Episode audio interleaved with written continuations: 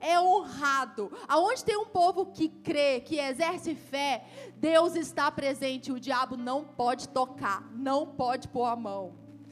Deus, Ele está à nossa frente e atrás de nós ao mesmo tempo. Ele nos abençoa com a sua mão. E aí, lá em Zacarias, vamos lá para Zacarias.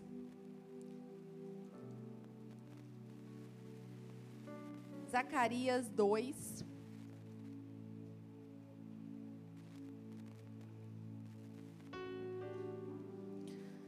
Aqui tem uma série de visões, mas tem uma visão aqui que é para a gente tomar posse para a gente agora.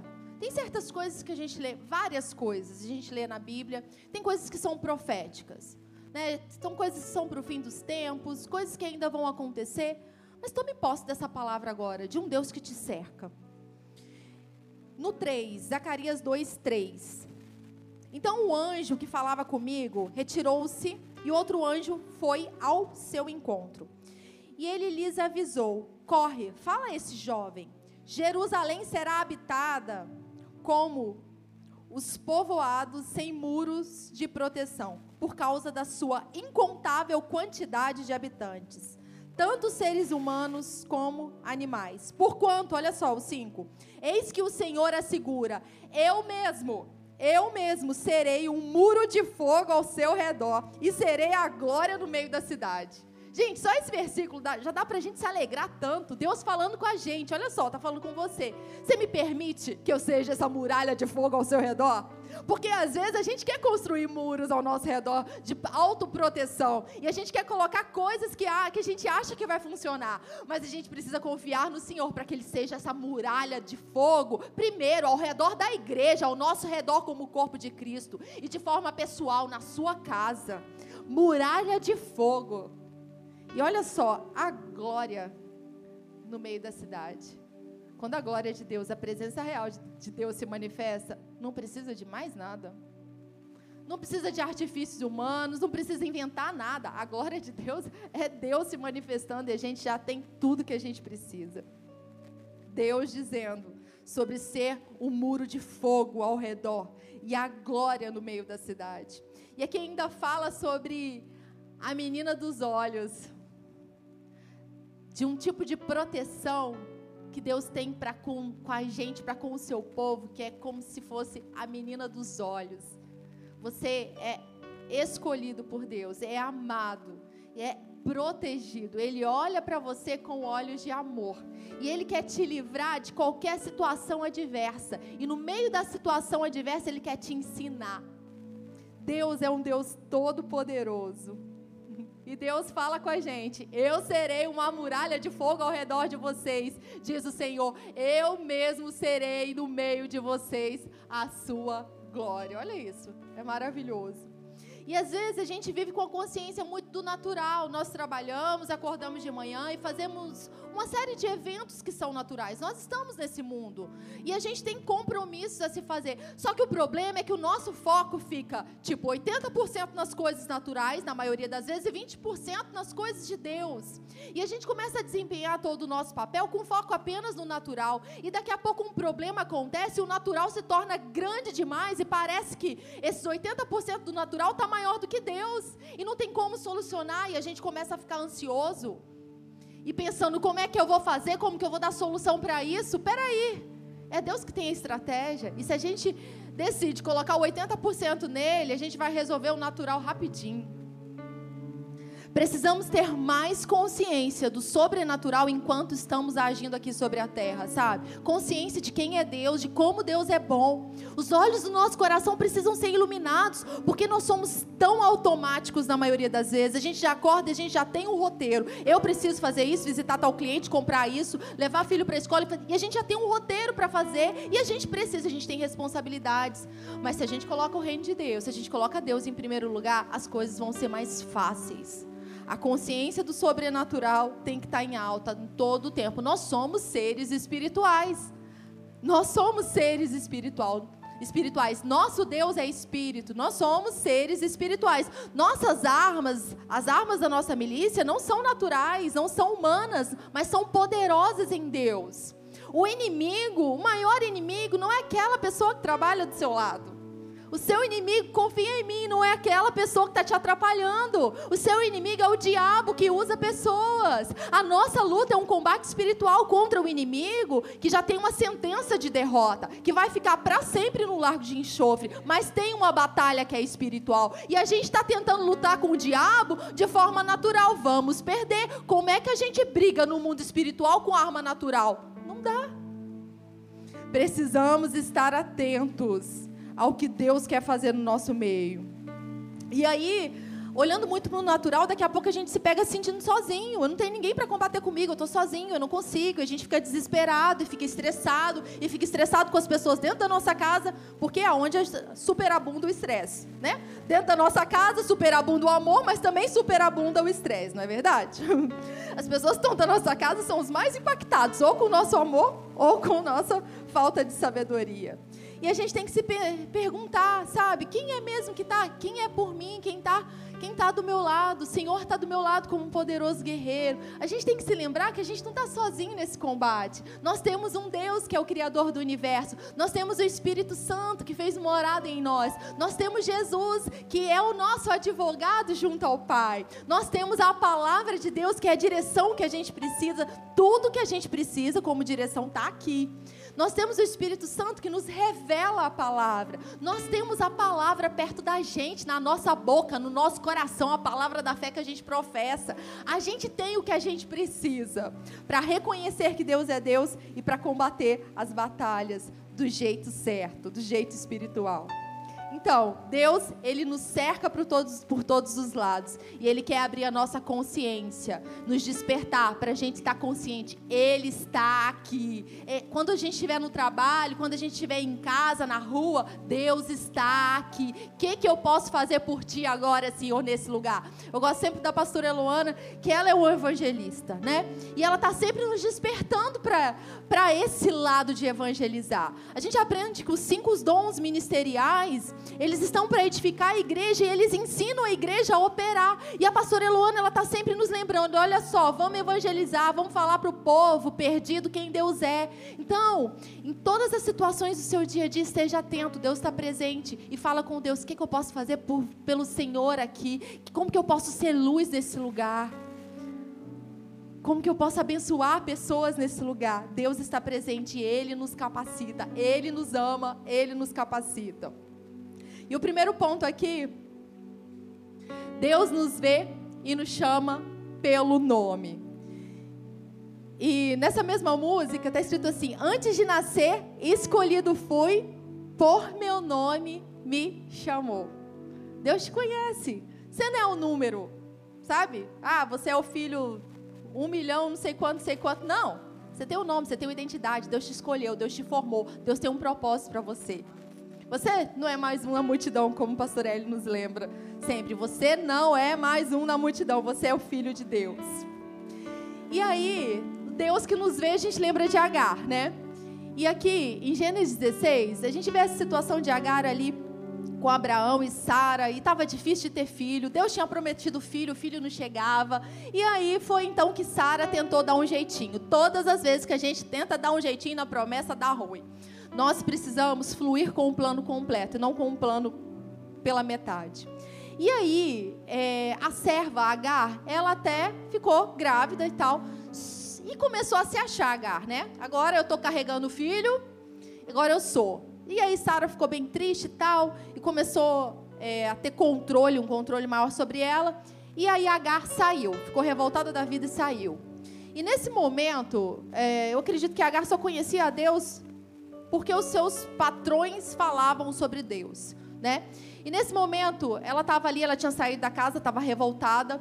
E aí, tendo achado o anjo do Senhor junto a uma fonte de água no deserto, junto à fonte do caminho de sul, disse-lhe: Agar, serva de Sarai, de onde vem e para onde vai? E ela respondeu: Fujo da presença de Sarai, minha senhora. Aqui um anjo do Senhor expressa a imagem do próprio Deus falando com ela. E aí Deus dá a instrução para ela, volta para lá e se submete a sua, a, submete a Sara. E aí olha só, depois que ela ouviu Deus falar com ela, ela disse: Então ela invocou o nome do Senhor que lhe falava: Tu és Deus que vê.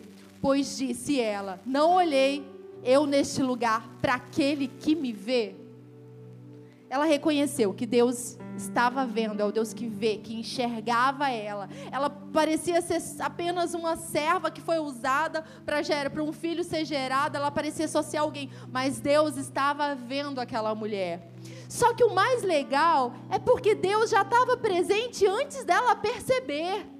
Deus está presente antes mesmo que a gente perceba. Só que teve uma hora que a ficha caiu. Deus falou com ela, ela disse: Não foi com ele que eu falei? Agora eu vejo. Antes era só Deus que via, mas agora ela estava vendo. É tão importante, sabe? Deus nos vê, Ele sabe o nosso nome, mas a gente também precisa ver a Deus, olhar para Ele, reconhecer que Ele está e que Ele é poderoso para fazer infinitamente mais do que a gente possa imaginar ou sonhar.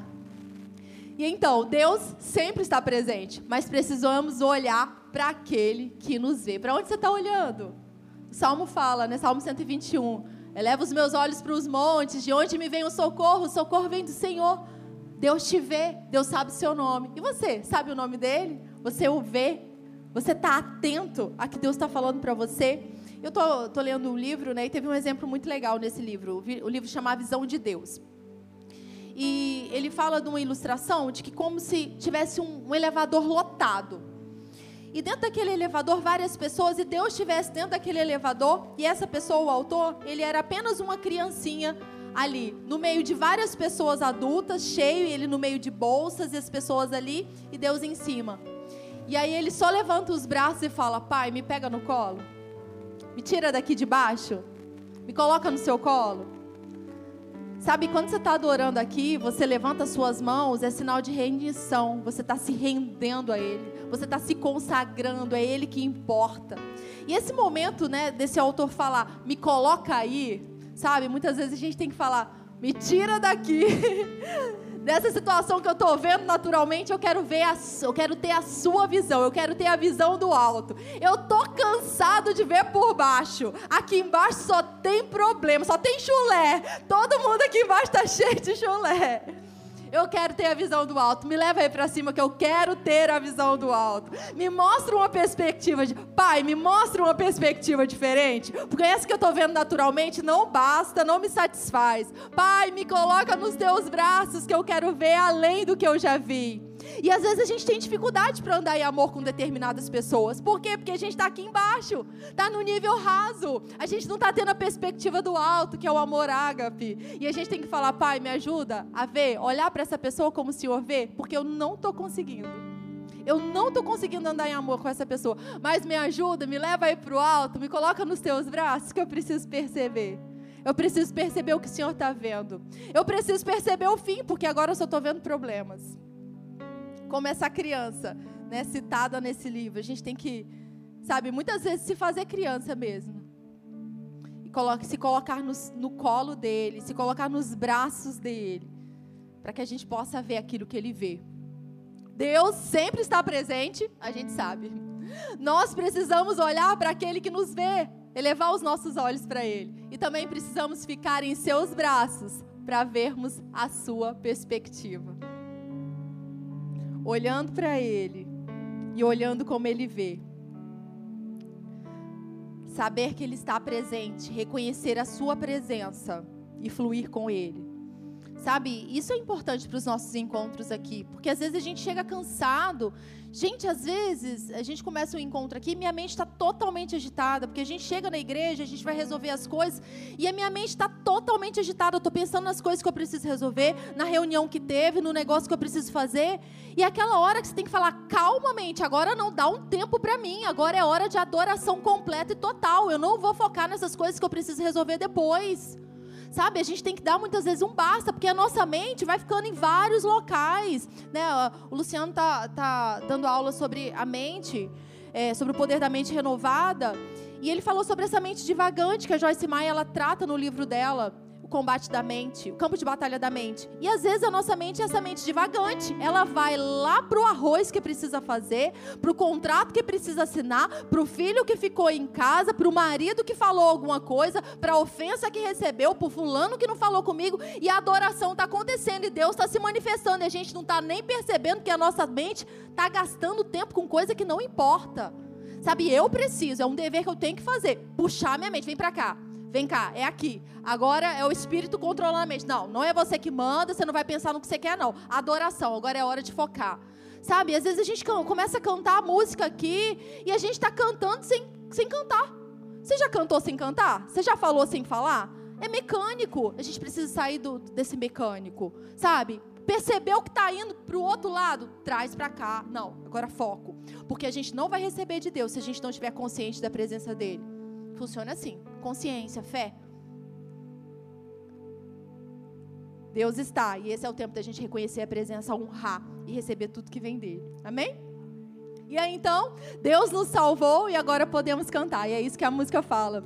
Abriste o mar para eu passar por ele. Mostrou-me o seu perfeito amor.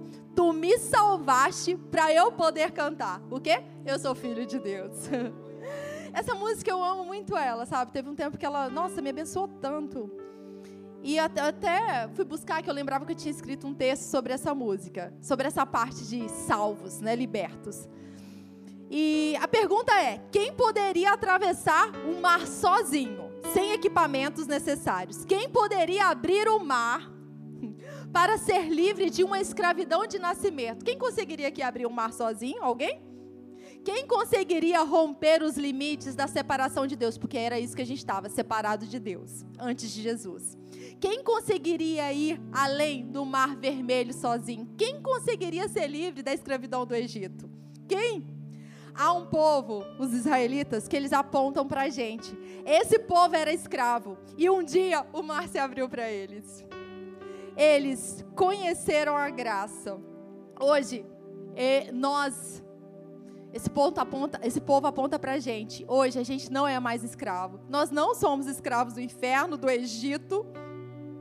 Hoje não estamos no Egito. Não estamos corrompidos pelos hábitos daquele lugar nós atravessamos o mar. Nós enxergamos e vivemos o perfeito amor e a gente pode cantar. Nós somos o quê? Filhos de Deus. Nós somos salvos. Sabe? Nós somos libertos. Essa tem que ser a consciência do nosso coração e tem que brotar gratidão no nosso coração. A gente gravou né, uma série agora para conexão e a gente falou sobre isso. Gratidão pela salvação. Nossa, todas as vezes que eu lembro de onde Deus me tirou, do que Ele fez na minha vida, só brota gratidão. Pelas pessoas que Ele colocou na minha vida para edificar. Sabe, quando eu lembro dessas pessoas, só brota gratidão no meu coração. Gente, eu não poderia nunca ser livre. Sabe, não poderia nunca. Deus fez.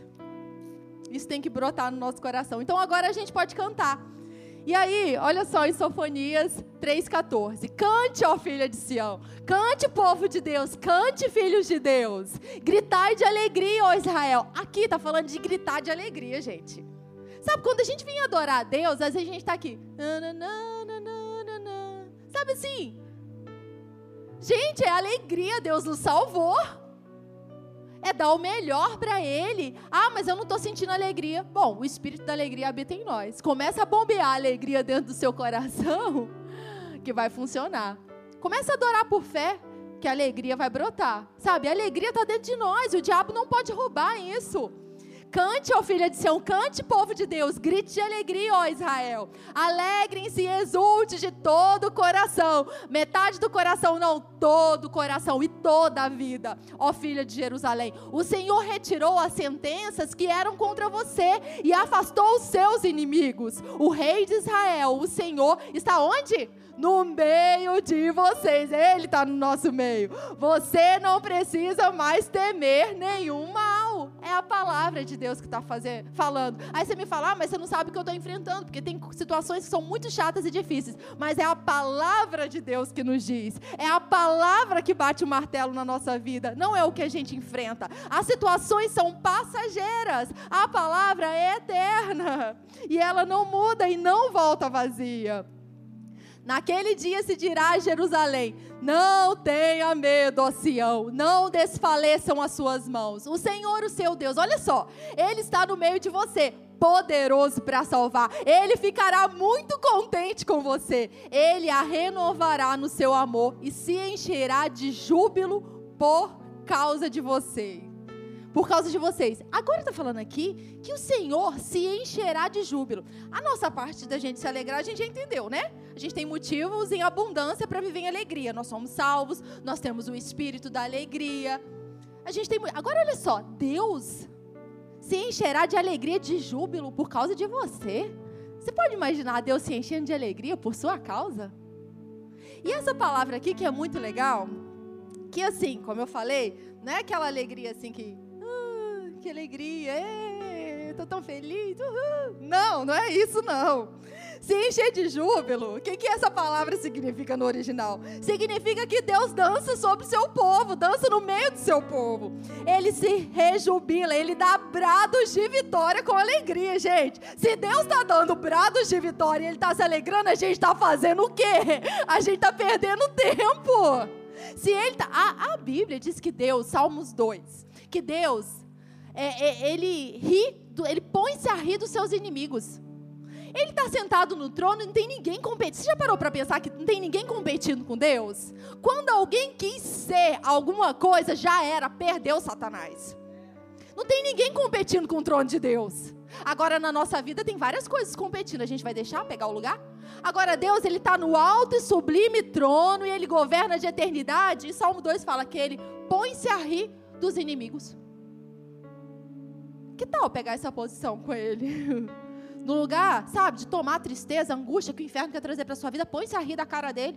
Ele tem um destino, ele fez a escolha dele. E nós fazemos a nossa escolha, andar com Deus até o fim.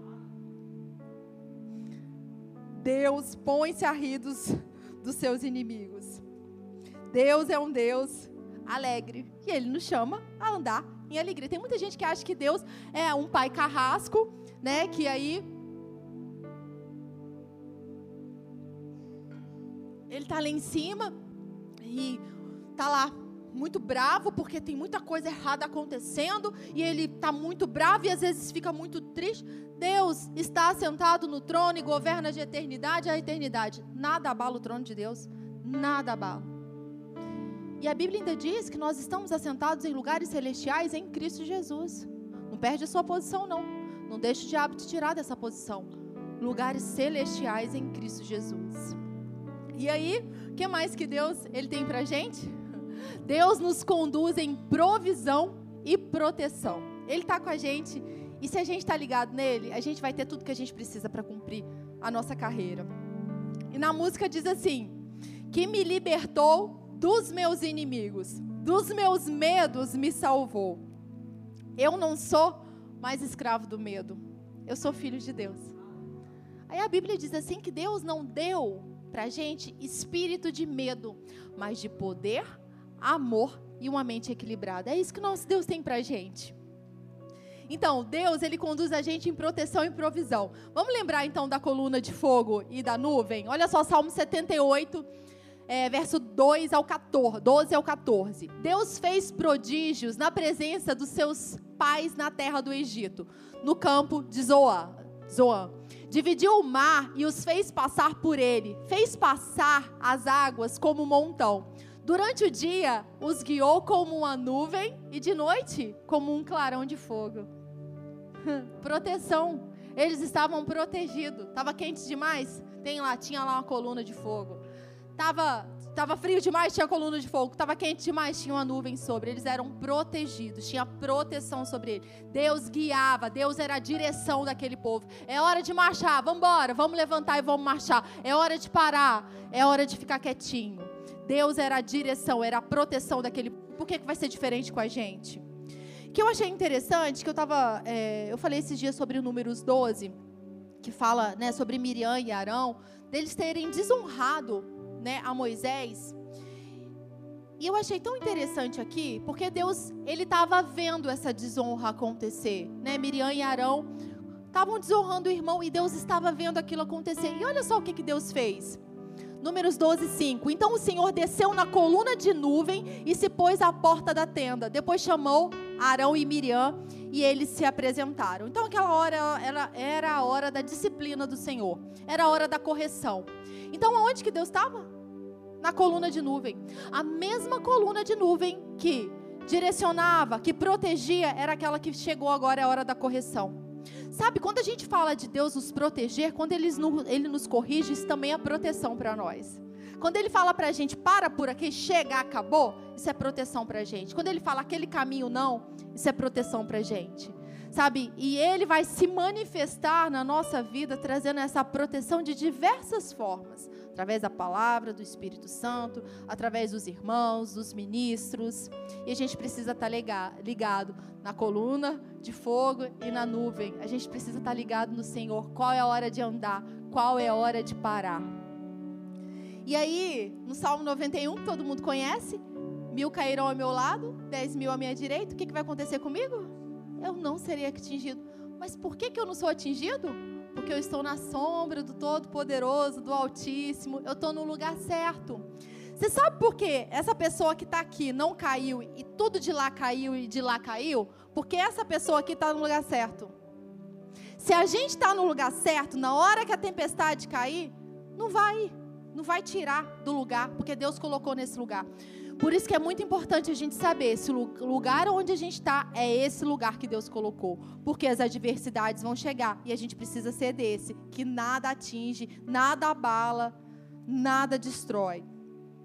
Dez mil cairão ao nosso lado, dez mil à nossa direita, e nós não seremos atingidos, amém? Porque estamos aonde? Debaixo da proteção do Altíssimo. Então ele nos cerca Estou falando aqui de proteção, Deus que nos protege e provisiona tudo que a gente precisa. Salmo 139 de novo. Só para você não esquecer durante essa semana. O Senhor está atrás de mim, na versão VFL. E na minha frente, e está em volta de mim. O Senhor me guarda na palma da sua mão. Durante essa semana, comece a lembrar disso. O Senhor está em volta de mim. Ele está aqui, Ele está comigo. Ele está comigo para enfrentar isso. Ele está comigo para me ajudar. Ele está comigo com a sua sabedoria. Durante essa semana, perceba isso. O Senhor está aqui. E aí, em 2 Reis, a gente não vai abrir, não. Mas a gente vê que o servo do homem de Deus viu que havia tropas e cavalos de guerra que cercavam a cidade. E aí esse homem de Deus chegou lá para Eliseu e contou para Eliseu: Eliseu deu ruim para nós. Olha só, cidade está tudo cercada, vamos ser capturados, é o nosso fim. O homem de Deus ficou com medo. E aí, olha só o que, que Eliseu ele orou: Senhor, eu peço que abra os olhos dele para que ele veja. O Senhor abriu os olhos do moço e ele viu o monte que estava cheio de cavalos e carros de fogo ao redor de Eliseu. Ao redor da cidade estava acampado o exército inimigo. Mas quando Deus abriu os olhos daquele moço, ele percebeu que ao redor de Eliseu havia Deus protegendo. Então perceba, Peça a Deus para abrir os olhos do seu coração. Gente, eu, já fiz tanta essa oração. Senhor, abre os olhos do meu coração para eu perceber. Eu preciso ver que mais são os que estão comigo. Sabe, peça a Deus para iluminar os olhos, para você perceber o tanto, tanto de, de anjos que o Senhor coloca, sabe, ao seu redor. Jesus disse: se eu pedir ao Pai, Ele não me enviaria 72 mil anjos. Gente, você é filho, vocês são filhos. Peça a Deus que ilumine os seus olhos para você perceber o quanto, sabe, Deus faz por você para te proteger. Em volta de Eliseu estava o exército de Deus em volta de nós, de cada um de nós, está a proteção do Senhor. E eu estava vendo uma, é, li uma reportagem, vi também uma ministração do pastor Bill Johnson. E ele recentemente, é, recentemente a esposa dele faleceu. E ele, sabe, ele fez, ele citou, ele falou algo que estava no coração dele. Não é mera frase, né? Eu coloquei aqui a frase que ele colocou, mas algo que explodia do coração dele. Nesse momento de perda, que é um momento muito difícil. Né, ele citou o Salmo 23, que ainda que eu ande pelo vale da sombra da morte, eu não temerei mal algum. Por quê? Tu estás comigo. Se a gente está passando pelo vale, ainda que a gente esteja no vale ou no mais alto monte, se o Senhor está lá, tá tudo bem. A gente não precisa temer, né? E aí olha só o que, que ele falou.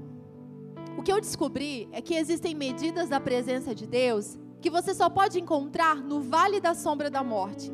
Deus não é uma máquina de venda. Eu não consigo colocar moeda e tirar dele o que eu quero. É uma jornada de relacionamento. Ainda que a gente ande pelo vale da sombra da morte, e às vezes a gente vai passar por situações que são muito difíceis. Se Deus está lá, a gente não vai temer e a gente vai passar por essa situação e a gente vai crescer e mais, a gente vai poder ajudar outras pessoas. Que isso é muito precioso, sabe? A gente poder ajudar outras pessoas. E para a gente finalizar, Deus nos cerca, Ele nos protege, Ele nos conduz, Ele tem o melhor, mas tem um papelzinho que a gente precisa fazer, além de ficar olhando para Ele continuamente, além de orar, né? Além de focar nele, a gente precisa se revestir de Deus. A gente precisa se revestir da armadura de Deus. A gente vai abrir lá em Efésios 6, vai abrindo aí. Efésios 6.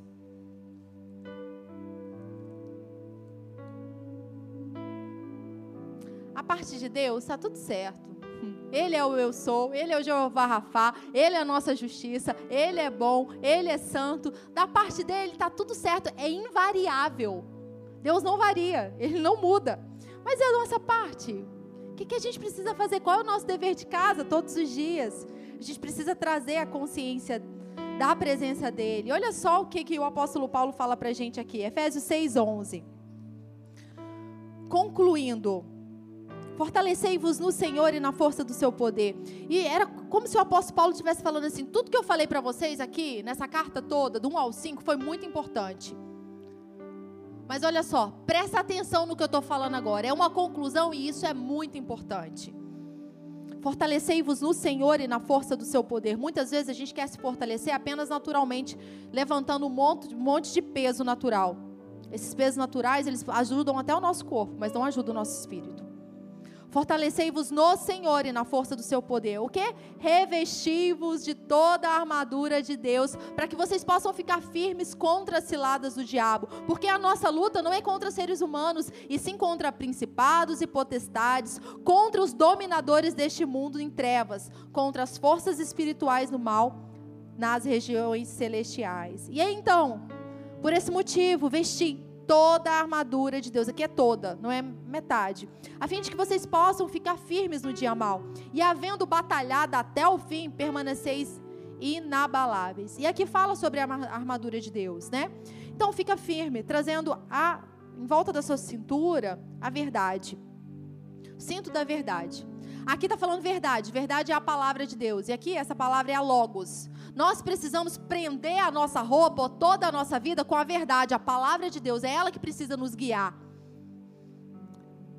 Deus está presente, mas escolha revestir-se dele, da sua palavra. Escolha ler a Bíblia. Isso é importante. Como que a gente vai enfrentar os combates se a gente não sabe o que Deus diz sobre eles?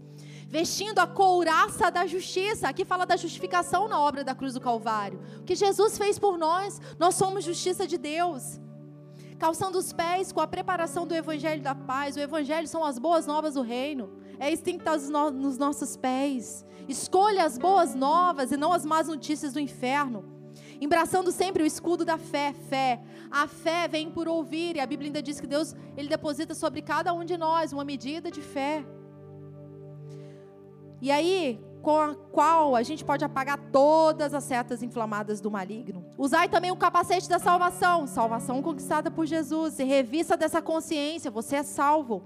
A espada do Espírito, que é a palavra de Deus. Então, a espada do Espírito, que é a palavra de Deus. Aqui, a palavra de Deus já é a palavra rema. Às vezes, tem muitas pessoas que têm a palavra logos, sabe a Bíblia, de Gênesis e Apocalipse, mas não tem uma revelação do Espírito Santo. Nós precisamos ter a palavra revelada no nosso coração e na nossa boca. A espada do Espírito é a palavra revelada saindo da nossa boca. Quando o combate vier, revista-se de toda a armadura de Deus. Abra a sua boca como espada afiada que vai destruir aquilo que o inferno está tentando fazer na sua vida ou na sua casa. Toda a armadura de Deus. Então, na hora do combate, lembre que você, você é justificado, você é salvo, você tem a verdade, você tem a palavra, você tem a espada do Espírito, você tem as boas novas. E na música diz: O seu sangue me comprou, eu não sou mais escravo do medo, eu sou filho de Deus, nós somos justiça de Deus. Não fecha a Bíblia ainda não. 18, vamos agora no 18, que aqui agora é a direção de Deus para os próximos dias, para os nossos próximos dias. Orai no Espírito em todas as circunstâncias, com toda petição e humilde insistência. Tendo isso em mente, vigiai com toda a perseverança na oração, por quê? Todos os santos. E aqui o apóstolo Paulo ainda pede para orar por ele. Claro que a gente não vai orar pelo apóstolo Paulo, mas você pode, você pode orar pelos seus líderes, amém? Então, orai no Espírito em todas as circunstâncias. Vamos orar em línguas. Isso é muito importante, com toda petição. E aí aqui está falando de vigiar e orar pelos santos. Orar pelos santos é orar para quem está do seu lado, orar pela igreja. E a gente tem uma direção do pastor Hélio para os nossos próximos dias nesse mês de agosto. Quando a gente tem uma direção de um homem de Deus, a gente ouve e coloca em prática, porque a gente não quer perder aquilo que Deus quer fazer no nosso meio. Sabe, eu tenho ouvido sobre janelas do céu aberto. É tempo da gente acessar locais onde a gente ainda não acessou. É tempo da gente ouvir o que Deus tem a dizer e se posicionar para receber essa janela de oportunidade que vai se abrir. Não só aqui sobre Ribeirão Preto, mas sobre o Brasil e sobre o mundo. Nós temos uma direção do pastor Hélio que a partir de quarta-feira, no dia 10, nós vamos começar 21 dias de oração e jejum. Então, 21 dias do, do, dia 10 até o final do mês, se eu não me engano, esse mês vai até o dia 31. Gabi, coloca para mim, por favor, na tela. Então a gente vai. O tema é vencendo os inimigos. O que, que o rei Josafá fez quando o exército todo ficou contra ele? Reuniu o povo e falou: vamos orar e vamos jejuar. E é isso que a gente vai fazer. Então, a minha pergunta é: tá junto? Você foi desafiado a, a entrar nessa direção que Deus está dando para a sua igreja? Gente, é esmurrar a carne, né? Porque 21 dias de jejum. O que o pastor Eli nos orientou, a gente tem alguns tipos de jejum, né? Um jejum que é parcial, que é tirado algum tipo de alimento ou alguns tipos de alimento. Um jejum que seria considerado normal, né, que você tira alguma refeição e bebe água. E a direção do pastor Hélio para gente é esse. E aí você vai fazer segundo o Espírito Santo, colocar no seu coração. E se você tem alguma é, questão médica, você precisa ver com o seu médico sobre isso. Então, retirar uma refeição nesses 21 dias, tá? Tem o jejum total, que é sem água. Esse jejum total, ele só é aconselhável para até três dias por causa da desidratação. Então, o desafio é 21 dias, a gente se colocando na brecha, a gente intercedendo, sabe? Orando pelos santos, orando pelos líderes da igreja, orando para que as portas do inferno não prevaleçam sobre a igreja, porque a iluminação vai chegar na igreja. Então, esses dias vai ser tempo da gente cumprir o que está escrito aqui: vestir toda a armadura de Deus, entrar para o combate e orar no Espírito, orar pelos santos, orar por aquilo que Deus quer que a gente ore nesse tempo. Amém? Deus está com a gente e esse é o tempo da gente falar: Nós estamos contigo, Senhor.